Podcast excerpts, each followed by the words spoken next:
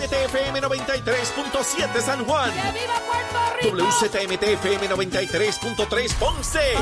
WIOB 97.5 Mayagüez. Y en la aplicación La Música para el resto del mundo.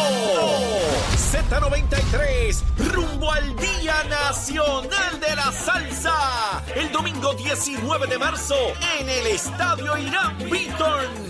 Llegó nuestro día.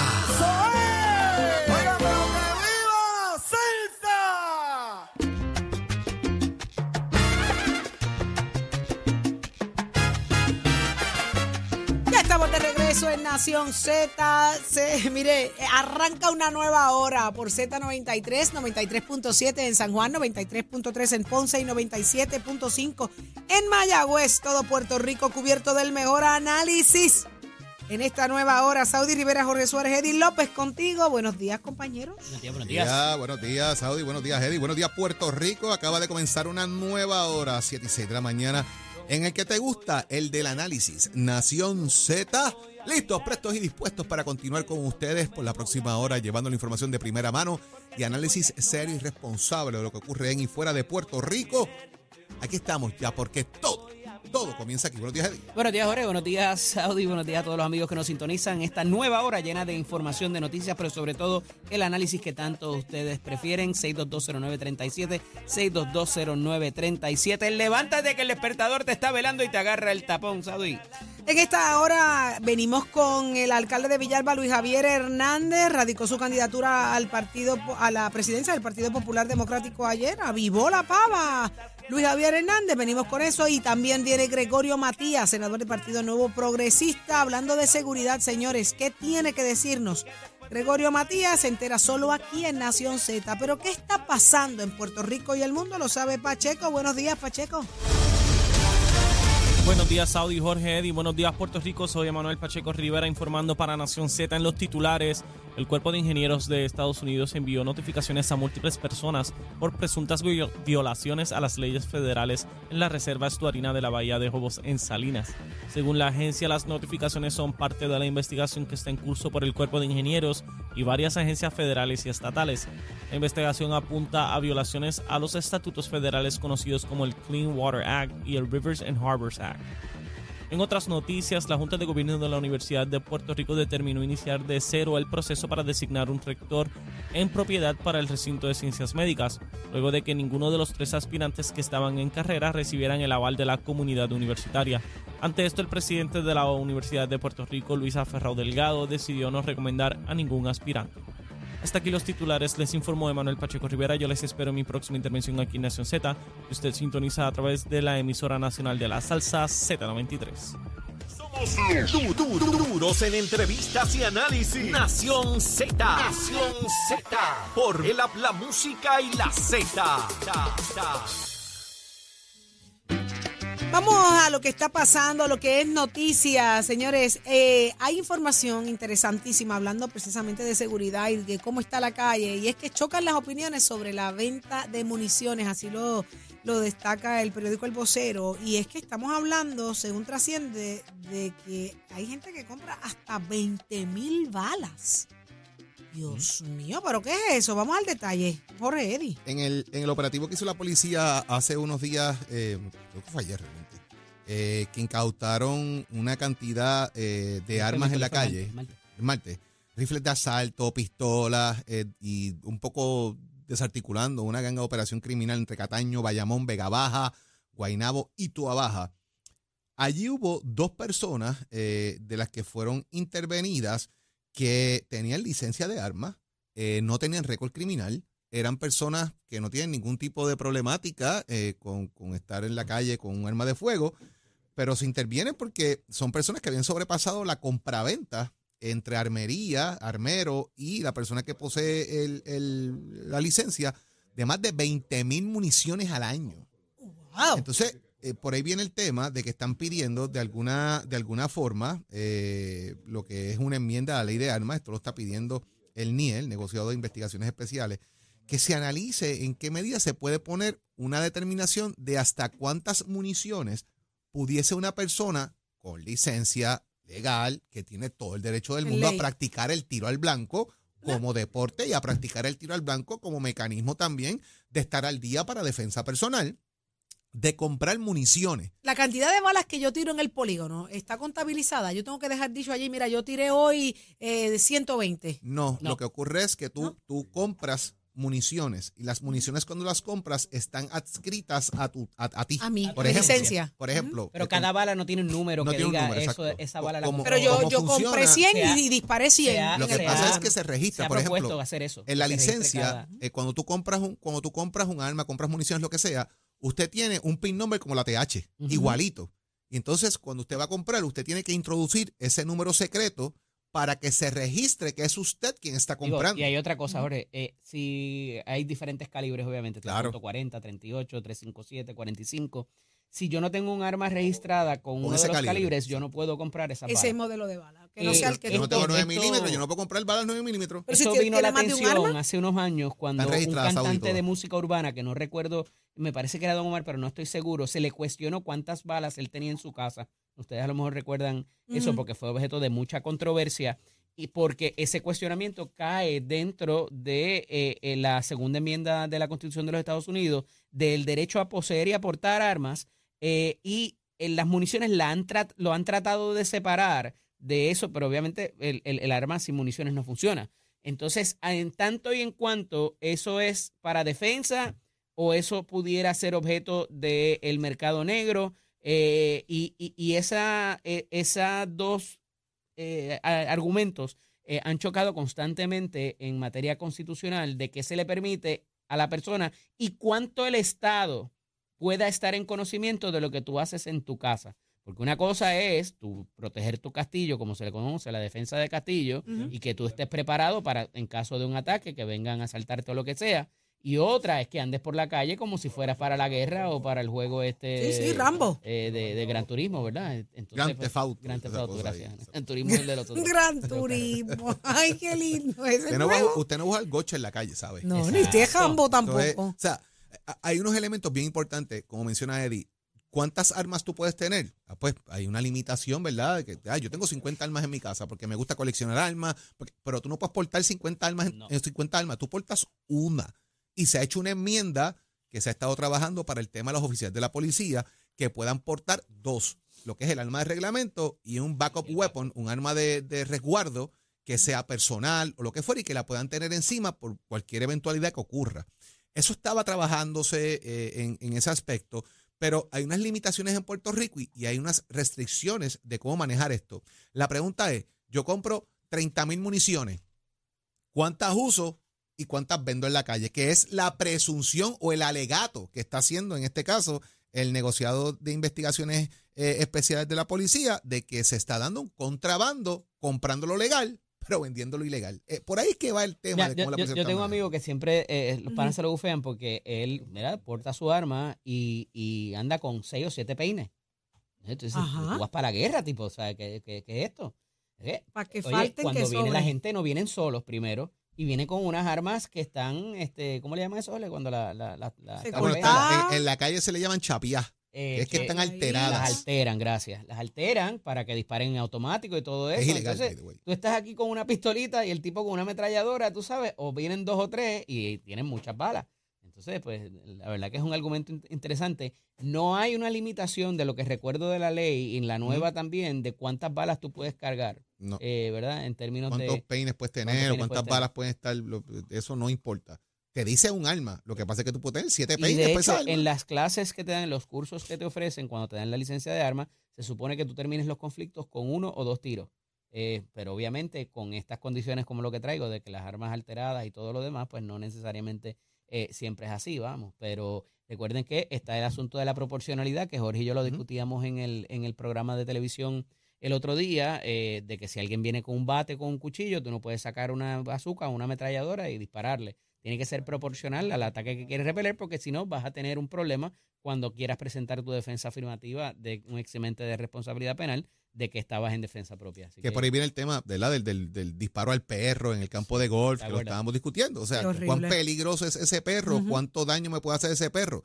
O sea, el perro ya viene rabioso para encima de mí, ladrando, viene, el perro viene hasta con un cuchillo saudí en la Ay, boca, Dios darme. mío. Para llevarlo al punto de la exageración, cuál es la proporcionalidad de la peligrosidad que existe con ese animal hacia mi persona, que yo tengo que desenfundar un arma, dispararle y matarlo.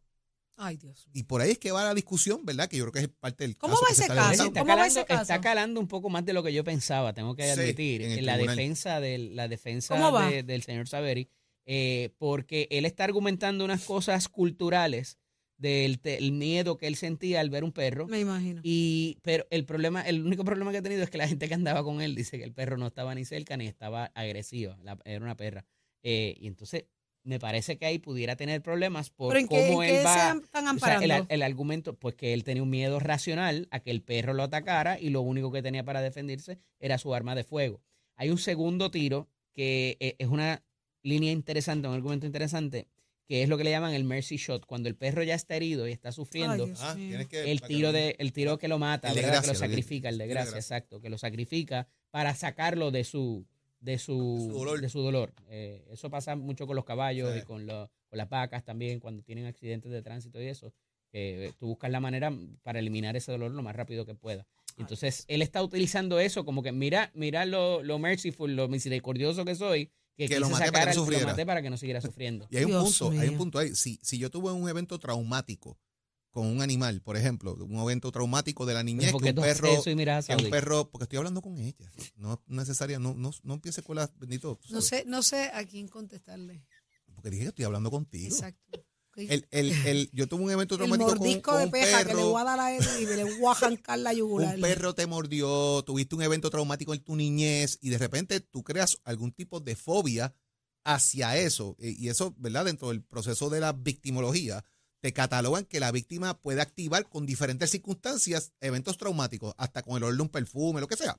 Pero en este caso, ves un perro, el perro me causa un problema, eh, eh, viene por encima de mí, ya yo estoy en este proceso de que le cogí ya fobia a los perros por lo que sea, y mi defensa es esa, porque tengo un evento traumático que está ahí. Eso y eso pasa probarlo. en miles de personas que tienen eventos de esa firma. Por ejemplo, El- una persona que es violada, mujeres violadas, en los tribunales han, han Sí. establecido que incluso el olor de un perfume de la persona que la violó cuando lo tenía puesto, lo reconoce en otra persona y le crea una fobia y un repelo a esa o persona tener gente cerca en automáticamente. el. Por o tener la- gente el cerca, porque el ambiente, me violaron, qué sé yo, en, en el patio de una casa, eh, te dejas un sitio que te recuerde el lugar, creas una fobia automática. Eso existe, está probado y estudiado. Son síndromes, sí. Wow. El evento traumático de tener a alguien maquillándose al lado tuyo todos los días. o sea, Ah, no, eso es horrible. También. Eso es horrible. Eso es horrible. Mira, yo a ustedes no vuelvo más. Y evento traumático vamos a tener si no le hacemos caso a Nicole. Sí, sí, no le hacen caso a la productora. Yo estoy esperando que ustedes le dé la gana de vacilar conmigo hoy, porque yo estoy tranquilita, en baja. Pero no hay golpes sin ya me los- quite los y soy rencorosa. Eh, vámonos con el análisis del día. Vámonos con el análisis. Este segmento es traído a ustedes por Caguas Expressway, donde menos le cuesta un Ford. Y damos paso al segmento del análisis del día. Como todos los jueves está con nosotros el ex senador Nelson Cruz. Buenos días, senador. Bienvenido. Buenos días, licenciado, para usted y todos los amigos que nos escuchan. Dani parece que se quedó allí en la sede del Partido Popular pernoctando. Así que este el despertador no le sonó. Senador, Oye, lo, lo- eh, lo vi, lo, vi, lo vi en televisión y con la camisa se veía bien ecoamigable. ecoamigable. Senador, tenemos todos estos anuncios en los partidos políticos principales, particularmente, y, y- y también en los emergentes, con esta cosa del Junta y las alianzas, si se les va a permitir o no. Eh, y esto tiene unos efectos tanto en las huestes como en los legisladores, en los alcaldes. Y quería hablar hoy en términos de esas consecuencias eh, que, que hay con cuando se dan estos anuncios de aspiraciones que a veces no se materializan, unas ya sí se están materializando con el caso del Partido eh, Popular Democrático, no así en el PNP, por lo menos aún. Eh, y evidentemente eso eh, fuera de San Juan también tiene un efecto particular e importante. Háblenos acerca de eso. Mira, viendo eh, la radicación del amigo y alcalde de Villalba en la noche de ayer, eh, veo que eh, ha sido de todos los candidatos el más organizado, el que más respaldo tuvo. Y como lo dije aquí en una ocasión, yo creo que va a quedarse con la presidencia del Partido Popular y posteriormente será el candidato oficial eh, de candidato a la gobernación en ese partido. Así que eh, cuando tú te organizas, planificas, ¿verdad? Y haces tu trabajo, pues eh, tienes resultados. Y Javi lleva tiempo preparándose, lo he visto en Washington trabajando y buscando alternativas no solo para su municipio, sino también para el gremio que dirige. Así que eh, lo adelanto hoy. va, va a quedarse con la presidencia de, la Pava y será el potencial candidato a la gobernación por ese partido.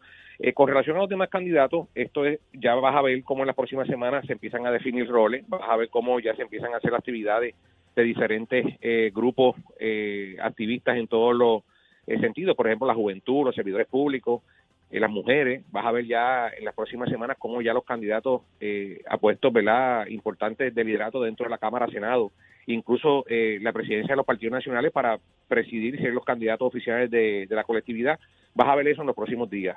Ya sabes que el nuevo código electoral, a menos que cambie, ¿verdad? Porque escuchamos al presidente de la Cámara decir que había unas enmiendas, pero no se ha visto todavía nada concretado pues vamos a ver que al final de este año, ¿verdad? Eh, se radican las candidaturas y veremos eh, bien cómo, cómo, cómo esto, ¿verdad? Pues eh, se, materializa y, los diferentes electores, los pocos que quedan, por ejemplo, en mi distrito tengo que decirte que ha sido un distrito eh, que se ha vaciado por los terremotos mayormente, en el área de Guánica. En Guánica hemos perdido muchos electores, Yauco, Guayanilla, pero las listas electorales ya estarán fluyendo, los candidatos tendrán conocimiento de eso y el reto grande aquí es las, las oficinas de inscripción permanente. Muchas cerraron y que hay más de cuarenta y pico de mil electores en el caso del PNP que, que no están no están inscritos y eso va a ser retante de llevarlos a la, asunto de, figuras electas como tal dirigiendo campañas de eh, aspirantes nacionales. Eh, ¿Qué efecto tiene eso o pudiera tener sobre sus municipios? Bueno, eh, cada, cada campaña es local, cada campaña tiene su, su, estrategia, ¿no? Pero ver, ver candidaturas, por ejemplo, el caso del PNP, eh, se habla, ya el gobernador está claro y definido, ¿verdad? Se habla también de la comisionada residente, que debe estar en la próxima día o en la próxima semana también haciendo anuncios relacionados a eso. Pues eso le da fuerza, porque levanta la pasión de los electores y, y ahora, como te decía, es retante porque esos, esos electores que no se han inscrito o que no votaron en la pasada elección tienen que tener un correo electrónico, según ¿verdad? la nueva reforma de la Comisión que trata de elecciones. Y eso es retante porque muchas de estas personas son personas mayores que, que no conocen de tecnología y eso va, eso va a ser para mí el reto más grande que tienen los partidos políticos, en, este caso los candidatos, ¿verdad? Como son los representantes, los senadores y los alcaldes. Pero sí es retante y, tiene un impacto fuerte y directo en, la motivación de los electores en cada municipio. Decía más temprano, senador, el cambio un poco en la manera de comunicar del gobernador me resulta interesante y me parece que eh, es una, una estrategia acertada el estar comunicando y estar en actividades todos los días, inauguraciones, eh, ayer un mensaje de logros un poco destacando los asuntos que, en que se ha adelantado de, por parte del Ejecutivo. Eh, ¿Cómo ve esto de cara a cómo vaya, a, si tiene la primaria o no, y, y de acuerdo a lo que se vaya a encontrar con los contrincantes de otros partidos?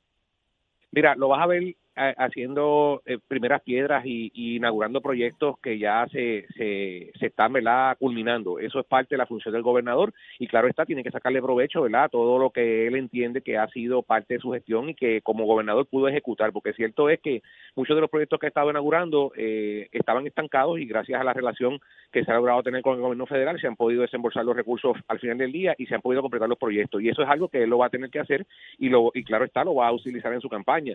Eh, lo, lo cierto también es que no podemos tampoco privarle de ese derecho que tiene porque para eso es el gobernador y ha sido quien ha, estado al frente de muchos proyectos, como en el caso mío de las escuelas en, en el área azul, que muchos creían o pensaban que no iban a estar a tiempo y ya se espera que para agosto de este año todas, tanto Guánica, Guayanilla, Peñuelas, tengan ya las escuelas completadas para poder eh, llevar a cabo. Eh, el, el, plan de enseñanza y que ha sido su bandera eh, y lo prometió y lo dijo y lo, ha estado cumpliendo y lo hemos visto bien activo en las redes sociales.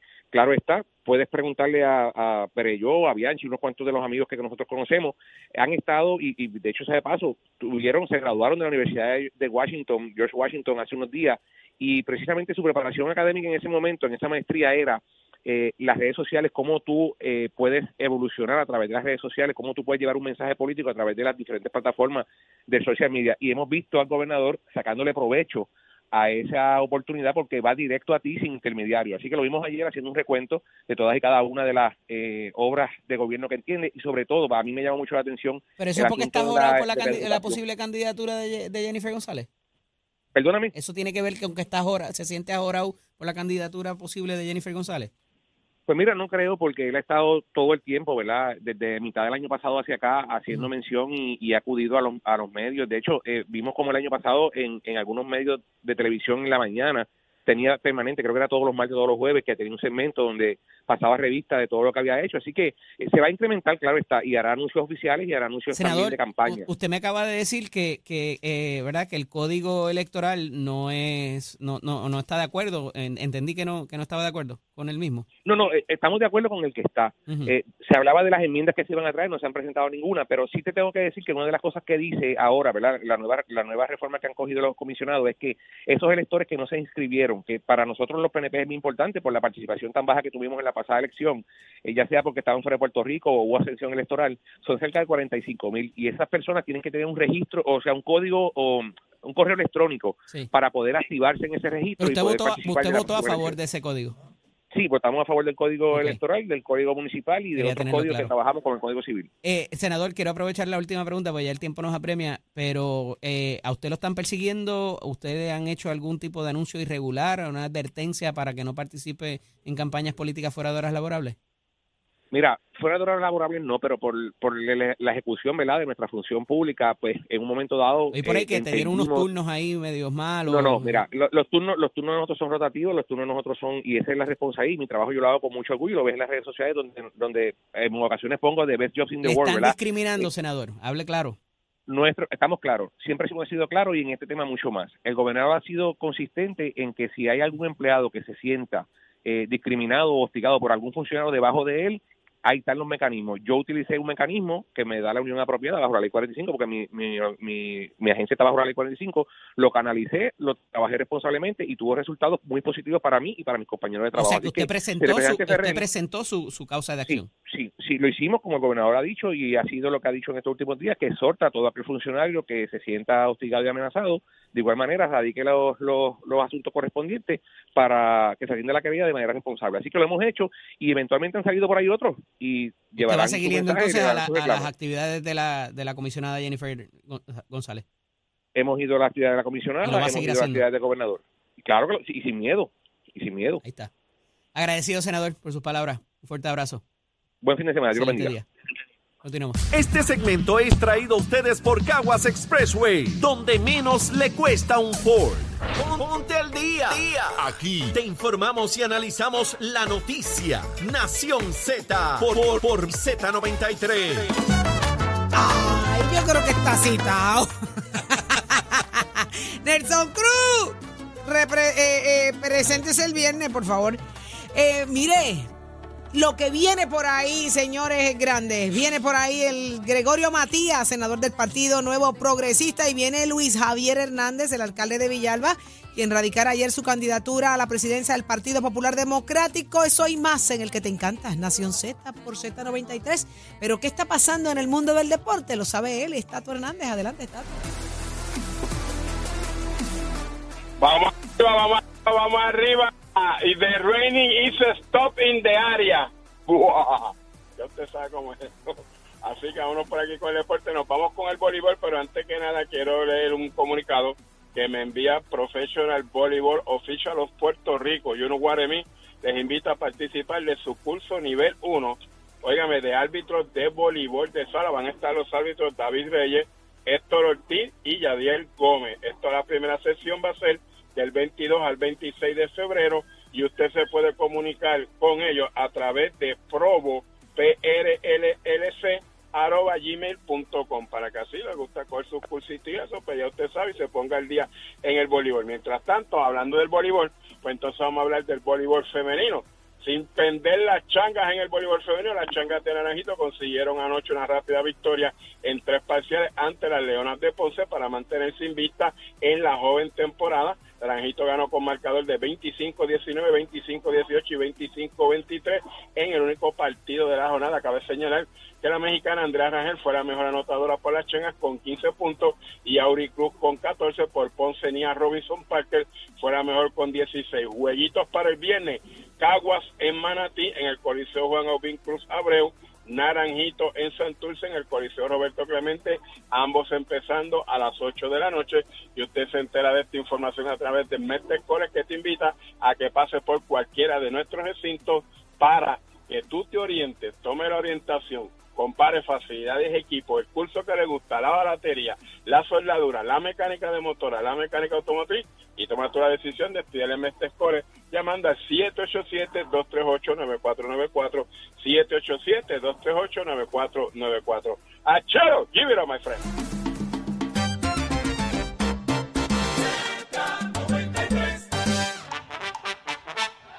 Llega el evento